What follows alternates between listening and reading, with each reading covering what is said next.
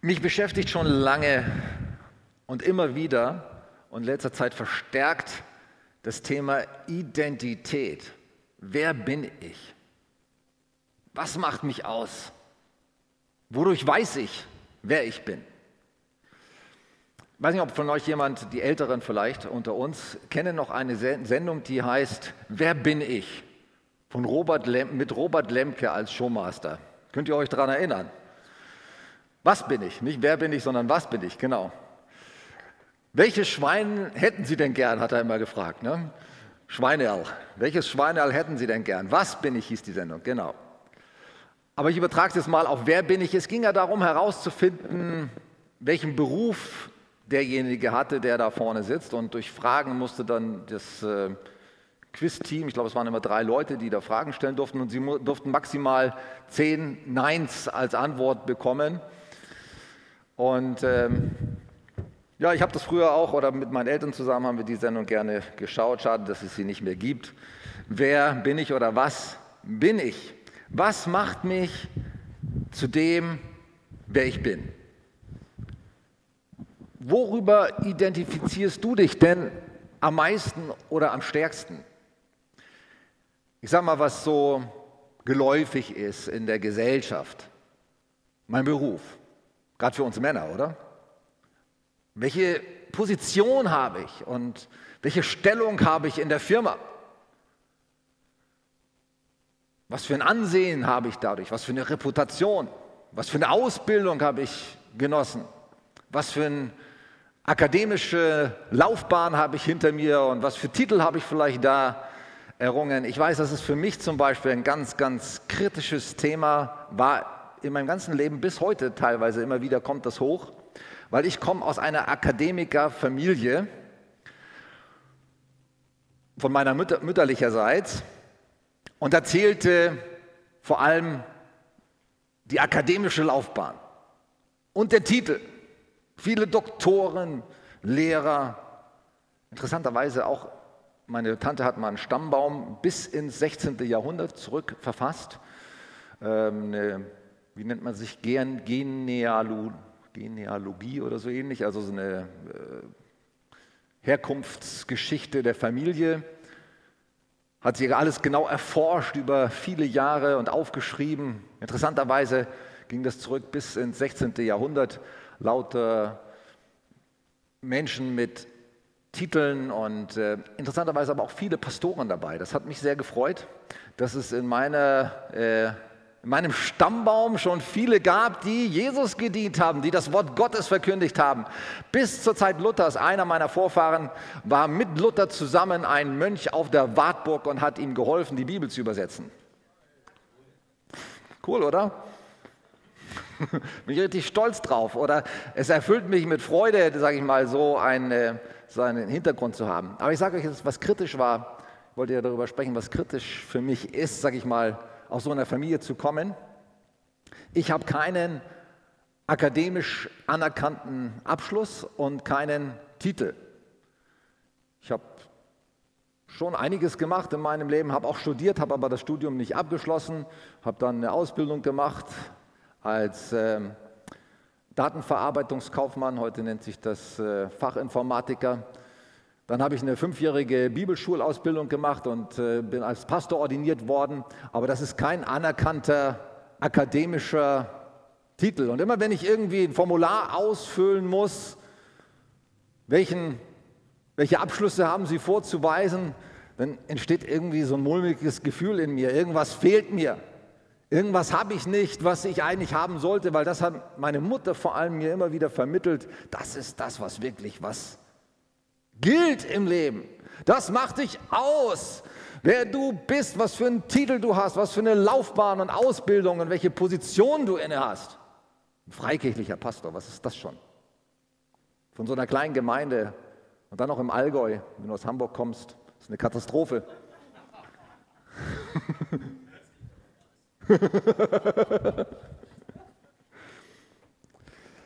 Also das hat mir zu schaffen gemacht. Warum? Ich glaube, weil eben in unserer Familie, und das ist wie so ein Familienerbe, sag ich mal, eben das war, was, was zählt, was dich zu dem gemacht hast, wer du bist. Was hast du für ein Familienerbe mitbekommen? Was hat in deiner Familie gezählt?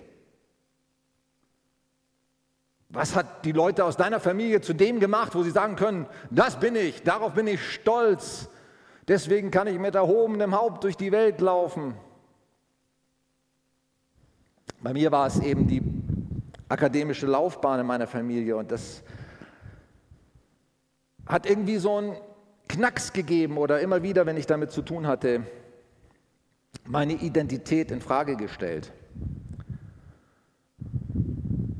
Meine Frau ist jetzt gerade im Moment auf der Schweiz, in der Schweiz, bei Freunden unterwegs. Und die Freunde sind recht wohlhabend, haben tolles Haus und direkt am Zürichsee gelegen und äh, viele tolle Autos und ein Boot, mit dem sie auf dem Zürichsee unterwegs sind und kennen auch solche Leute. Sie sind Christen und sie sind auch sehr freigebig und äh, haben uns auch schon Autos geschenkt. Ich glaube, schon drei Autos haben sie uns geschenkt inzwischen. Äh, verschenken er, der Thomas, der verschenkt immer wieder Autos. Er sagt, hat vom Heiligen Geist den Eindruck, er soll ein bestimmtes Auto kaufen. Manchmal weiß er gar nicht für wen. Und später erst äh, sagt ihm Gott dann, möchte, euch, möchte jemand von euch ihn kennenlernen, oder? ja. Also sie sind auch sehr großzügig, aber sie sind auch so in wohlhabenden Kreisen unterwegs und meine Frau sagte, also sie war gestern, ich, heute Morgen habe ich mit ihr telefoniert und dann sagt sie, also das hättest du sehen sollen, das war eine Geburtstagsfeier, jeder hatte so ungefähr eine Villa und ein, ein äh, Tesla-Auto und äh, die teuersten Uhren und ein Boot und was weiß ich, Ferienwohnung noch irgendwo im Ausland. Wie sagt man so schön? Mein Haus, mein Boot, mein was? mein Pferd. Besitz, oder? Das macht auch viele, gibt vielen das Gefühl von Identität. Ich bin wer, weil ich habe was. Das, was ich habe, das, was ich besitze, das macht mich zu dem aus, wer ich bin. Das bestimmt meine Identität. Darauf kann ich stolz sein. Deswegen kann ich mich gut fühlen, weil ich habe was geschafft in meinem Leben. Ich habe was zustande gekriegt, ich habe viel Geld verdient. Und das kann auch jeder und soll auch jeder sehen. Das macht mich aus. Kennst du solche Leute? Geht dir das selber vielleicht auch manchmal so? Vielleicht nicht so, dass du damit protzt oder so. Ich weiß jetzt nicht, ob hier Leute sind, die damit protzen könnten was sie alles haben und besitzen. Aber manchmal ist es auch umgekehrt der Fall, dass ich eben was nicht habe und dann vergleiche ich mich mit denen, die etwas haben und bin ständig am Vergleichen und mich schlecht fühlen und minderwertig fühlen. Dann hast du genau das gleiche Problem wie die, die protzen. Ja, es ist so. Weil du machst deinen Wert an dem fest. Wenn du dich ständig vergleichst mit anderen, die mehr haben, Für Frauen, vielleicht ich bin keine Frau, aber ich denke jetzt mal, das Aussehen. Wie bitte? Wichtig. Ja, das Aussehen. Die Kleidung, die schönen Schuhe.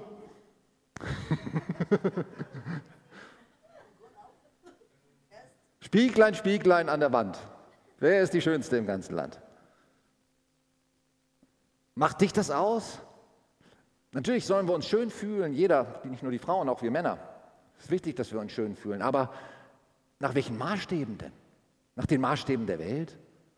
Nach dem, was gerade Mode ist und was ich habe und trage? Oder ob ich in das Schönheitsideal, das gerade geltend ist, reinpasse? Ich glaube, jeder von uns wird sich da an dem einen oder anderen Punkt wiederfinden. Heute Morgen beim, beim Gebet stelle ich plötzlich fest, auf meiner Fensterbank, da steht so, ich hatte ihn eigentlich mitnehmen wollen, habe ich jetzt vergessen. Auf meiner Fensterbank steht so ein kleiner Ritter. Ich habe den auch schon mal gepostet. Wer mit, auf Facebook mit mir befreundet ist, der kennt den. Habe den auch heute Morgen nochmal reingestellt, weil er mich angesprochen hat. Das ist so ein kleiner Ritter mit Rüstung. Helm, Panzer, Schuhe, Gürtel, Schwert und Schild. Irgendwann habe ich den mal gefunden, wahrscheinlich meinen Kindern geklaut.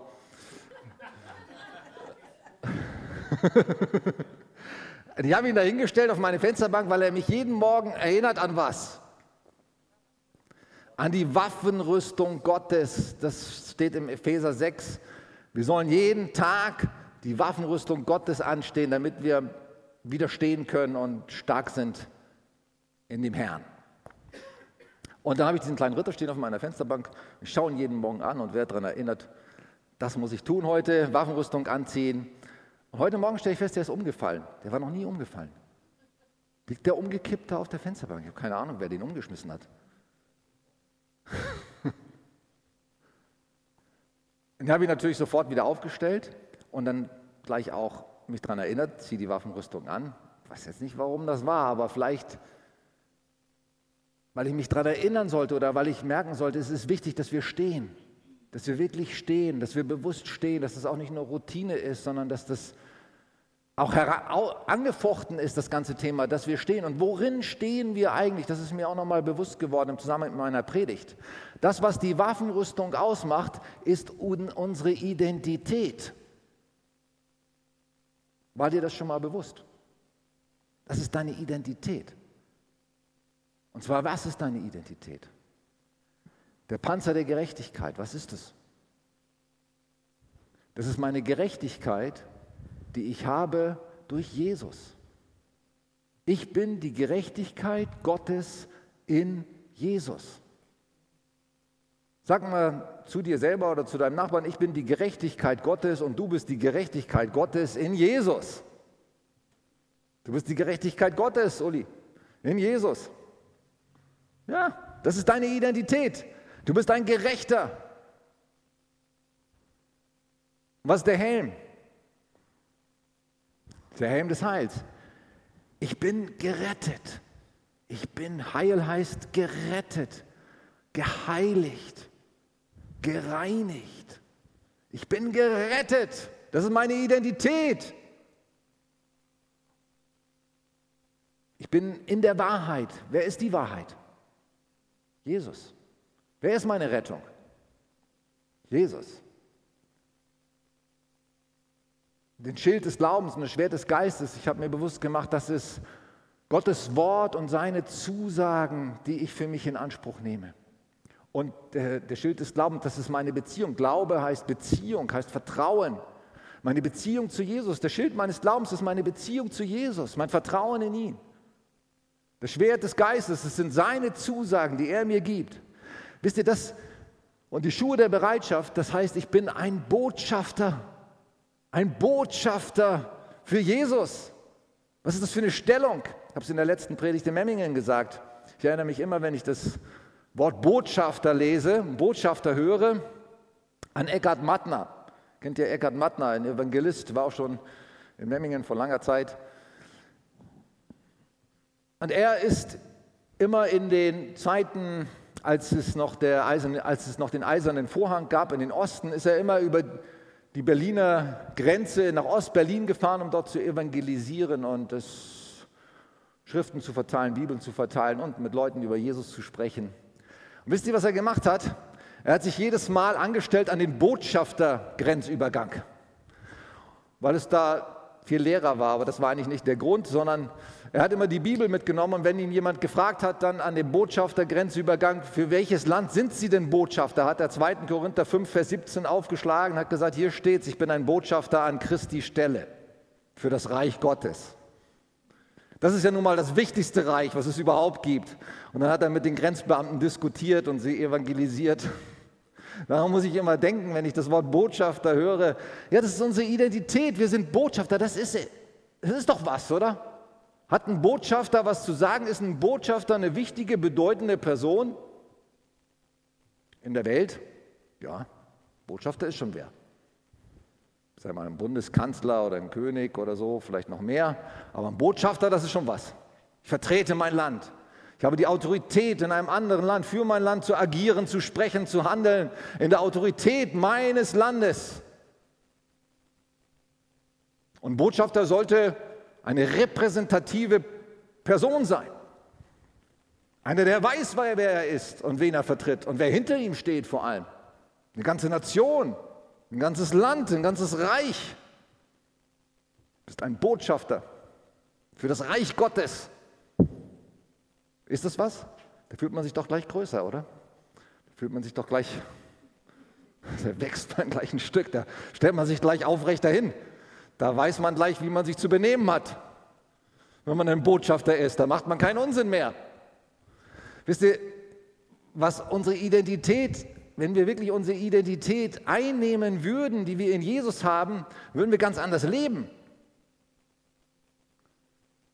Und ich glaube, es ist wichtig, dass es da den Anfang macht, nicht, dass wir sagen, oh, so müssen wir sein, das müssen wir machen, so müssen wir sein, das müssen wir tun, so als guter Christ hat man so und so und so und so zu sein. Ich glaube, das kommt viel stärker daraus, wenn wir uns unserer Identität bewusst sind, oder? Dann macht uns das zu jemand anders dann verändert uns das und zwar nicht als Außen, als Anspruch, sondern es verändert uns. Ich finde immer, die wichtigste und schönste Veränderung ist die Veränderung, die von innen herauskommt.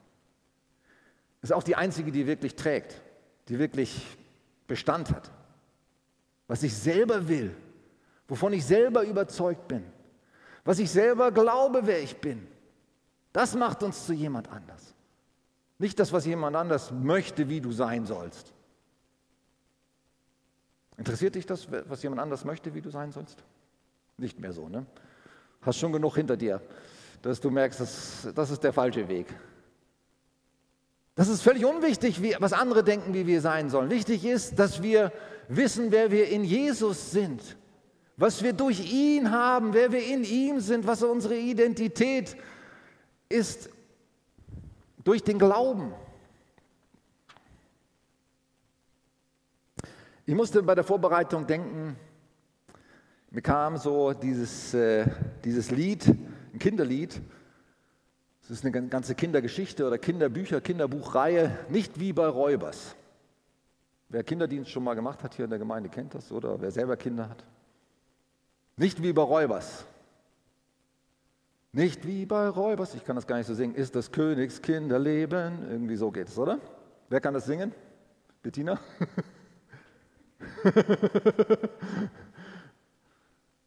Aber ihr kennt die Geschichte, oder? Oder viele kennen sie. Nicht wie bei Räubers ist das Königskinderleben. Da gibt es einen Jungen, der wächst bei Räubers auf. Das ist halt eine Räuberfamilie. Und da gibt es auch eine bestimmte Kultur oder bestimmte Sitten, die sind nicht gerade besonders nachahmenswert, wie die miteinander umgehen und wie die drauf sind. Und wisst ihr, was das symbolisieren soll? wo jeder von uns herkommt, unsere, unser alter Mensch, unsere alte Kultur, sage ich mal, des weltlichen Denkens, des weltlichen Lebens. Es muss nicht immer, muss nicht unbedingt ein Räuber gewesen sein, aber dein alter Mensch ist so wie bei Räubers.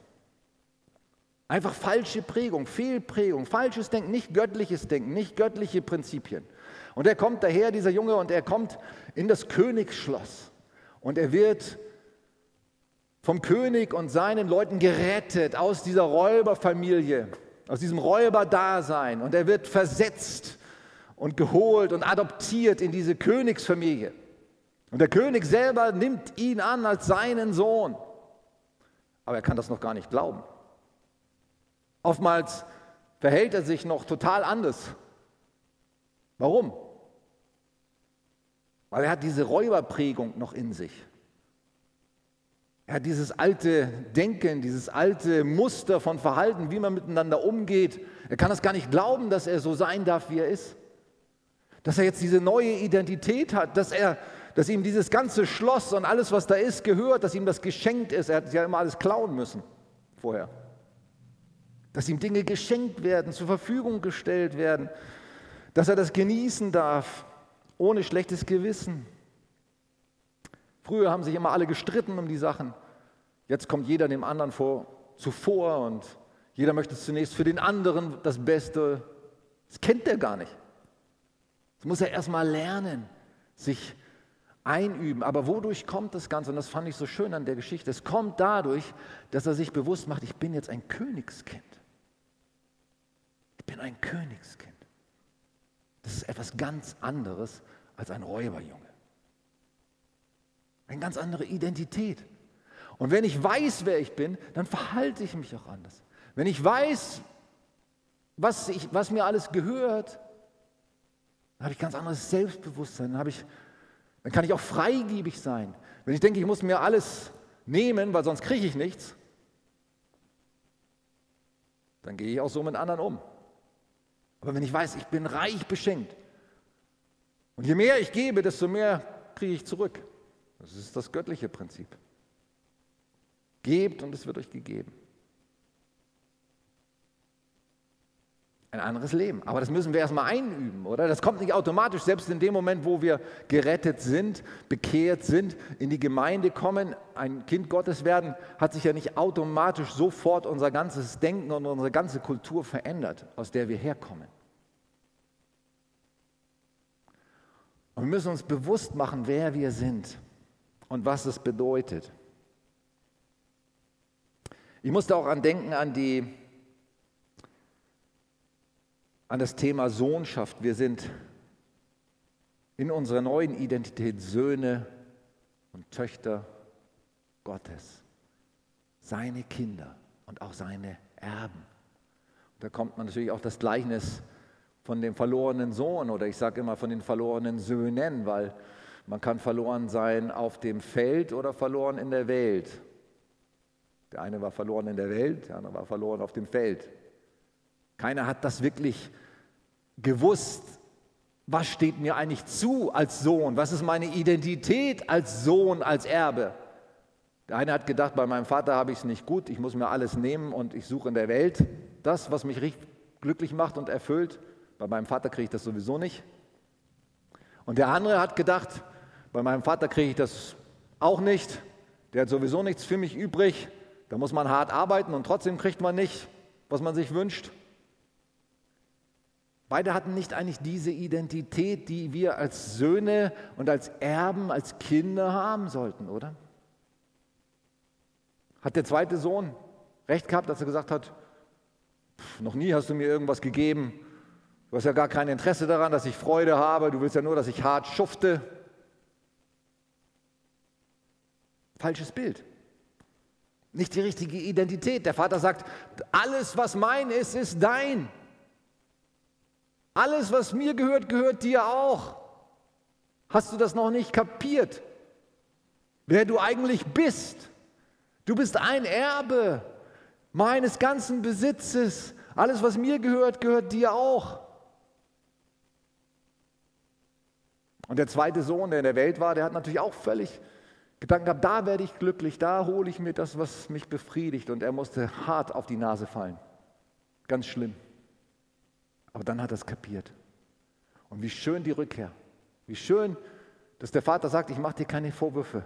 Das Erste, was er tut, ist ihm den Ring wieder anstecken. Den, den Sohn, ich habe mir überlegt, weil vor kurzem, wer hatte dieses Bild? Genau, es gab ein prophetisches Bild bei uns in Memmingen in der Gemeinde dass wir diesen äh, Siegelring der Sohnschaft tragen. Die hatten so einen, so einen Siegelring, damit konnten sie auch unterschreiben quasi oder im Namen ihres Vaters auftreten, die Söhne, die diesen Siegelring. Ich gesagt, ich muss mir unbedingt mal einen Siegelring besorgen, um mir das bewusst zu machen, wer ich eigentlich bin. Dass ich Vollmacht habe, im Namen meines Vaters, im Namen des Reiches Gottes zu handeln und zu agieren. Als Erinnerung sozusagen. Das Erste, was der Vater macht, er steckt ihm wieder diesen Siegelring an, ohne Vorwurf, ohne ihm all das vorzuhalten, was er falsch gemacht hat. Nein, du bist mein Sohn, das ist deine Identität und alles, was jetzt kommt, das musst du dir nicht erarbeiten, das ist geschenkt. Geschenkt. Und an deine Sünden denke ich nicht mehr. Du darfst neu anfangen in derselben Stellung, die du vorher hattest. Wow. Und das weiße Gewand der Gerechtigkeit. Wenn ich im Alten Testament lese, dann äh, weiß nicht, wie es euch geht.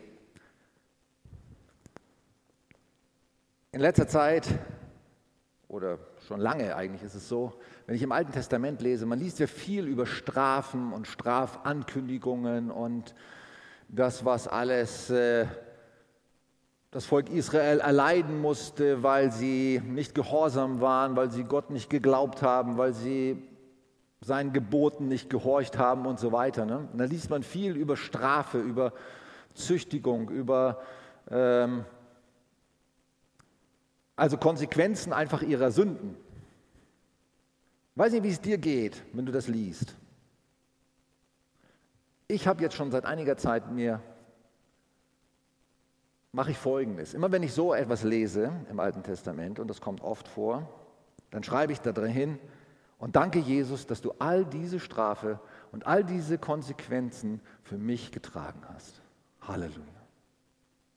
Jedes Mal schreibe ich dich, du kannst dir gar nicht vorstellen, wie oft Jesus bei mir im Alten Testament steht.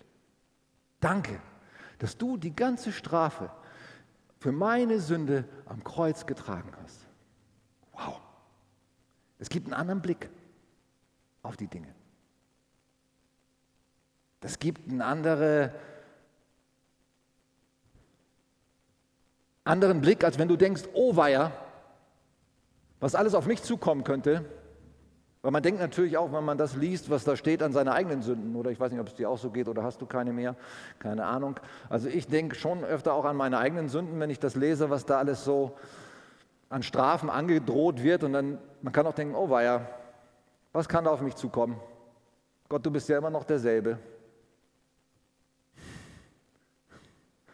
Aber dann denke ich, nein, Jesus, du hast es für mich getragen. Ich bin die Gerechtigkeit in dir. Und wisst ihr, wenn da steht, im Alten Testament gibt es auch viele Stellen, Verheißungen, die stehen für die Gerechten, für die, die Gott nachfolgen, für die, die zu ihm gehören, die ihm treu geblieben sind und so weiter. Dann sage ich mir, das bin ich. Nicht durch mich selbst, sondern durch Jesus. Darf ich all diese Verheißungen, die da drin stehen im Alten Testament, für mich in Anspruch nehmen? Wow. Bin eingepropft wie ein wilder Ölbaum in den ursprünglichen, wieder ein wilder Zweig in den alten Ölbaum. Darf all die Verheißungen nehmen, die Gott für mich hat. Das heißt im Neuen Testament, in Jesus sind alle Verheißungen Gottes, damals gab es noch gar kein Neues Testament, nur das Alte. In Jesus sind alle Verheißungen, welche? Die des Alten Testaments, ja und Amen für mich. Für mich. Muss gar nichts dafür tun. Ich muss einfach nur glauben, dass ich in Jesus, durch Jesus das alles habe.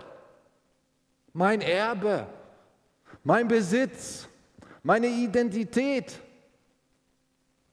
Was für ein anderes Leben. Ich glaube, wenn ich so in eure Gesichter schaue, ich schaue mich manchmal auch selber an, wenn ich das lese, wenn ich in den Spiegel schauen würde, würde ich wahrscheinlich genauso schauen wie ihr.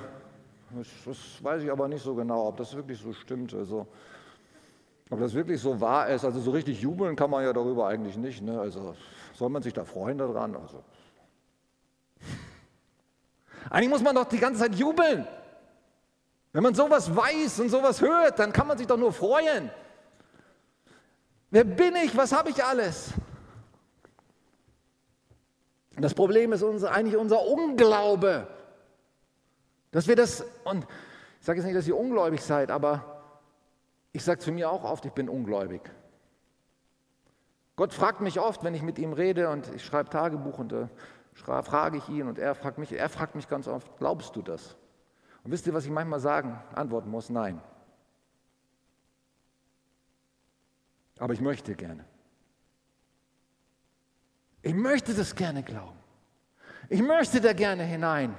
In diese Freude, in diese Kraft, in diese Erfüllung, in diese Identität. Und dass mich nichts mehr da rausreißen kann. Und diese ganzen negativen Gedanken und diese Zweifel und Ängste und Sorgen, das will ich alles loswerden.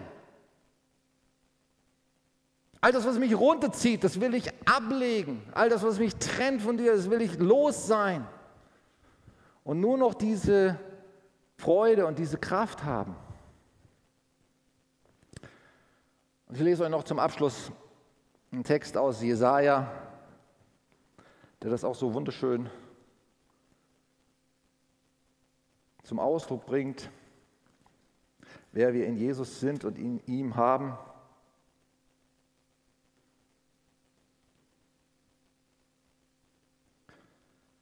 Und das alles kommt nur durch, durch Jesus und durch seine Gnade. Jesaja 61. Das ist die erste Predigt, die Jesus hielt über diesen Text.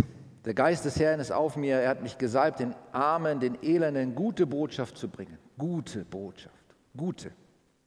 Zerbrochenen Herzens, dass sie zu verbinden, zu verkünden Gefangenen, wenn du irgendwo gebunden bist. Durch Jesus bist du frei. Er verkündet dir das. Ein gnädiges Jahr des Herrn und ein Tag der Vergeltung unseres Gottes. Wisst ihr, wo die Vergeltung Gottes stattgefunden hat? Am Kreuz. Und Jesus hat das verkündet. Jesus hat das getan. Zu trösten alle Trauernden. Alle, wenn du traurig bist. Gott tröstet dich. Zu schaffen den Trauernden Schmuck statt Asche. Schmuck bist du Asche, wenn du in Asche und, und Buße in, im, im Sack. Ich habe mir auch oft gedacht, muss ich jetzt auch manchmal, wenn ich gesündigt habe oder mich sündig fühle, in Sack und Asche dahergehen, um Gott zu beweisen, dass ich Buße tue und es ernst meine? Nein. Hat alles Jesus für mich getan. Schmuck statt Asche. Neue Identität. Mich kleiden mit Gerechtigkeit, mit Schönheit. Freudenöl statt Trauerkleid. Lobpreis statt eines betrübten Geistes. Damit wir was sind? Bäume der Gerechtigkeit. Gekleidet wie dieser Krieger. Eine Pflanzung des Herrn, der seine Frucht bringt zu seiner Zeit, wie es im Psalm 1 heißt. Was für eine andere Identität. Was für eine Kraft, die da drin steckt. Alles durch Jesus. Alles nur durch ihn. Halleluja. Ich möchte mich jeden Tag daran freuen, von morgens bis abends und nachts am besten auch noch. Jeden Tag, jeden Moment. Ich will mir das nicht rauben lassen. Wisst ihr warum? Weil in meiner Identität ist meine Vollmacht, meine Kraft, meine Freude, meine Hoffnung, meine Stärke.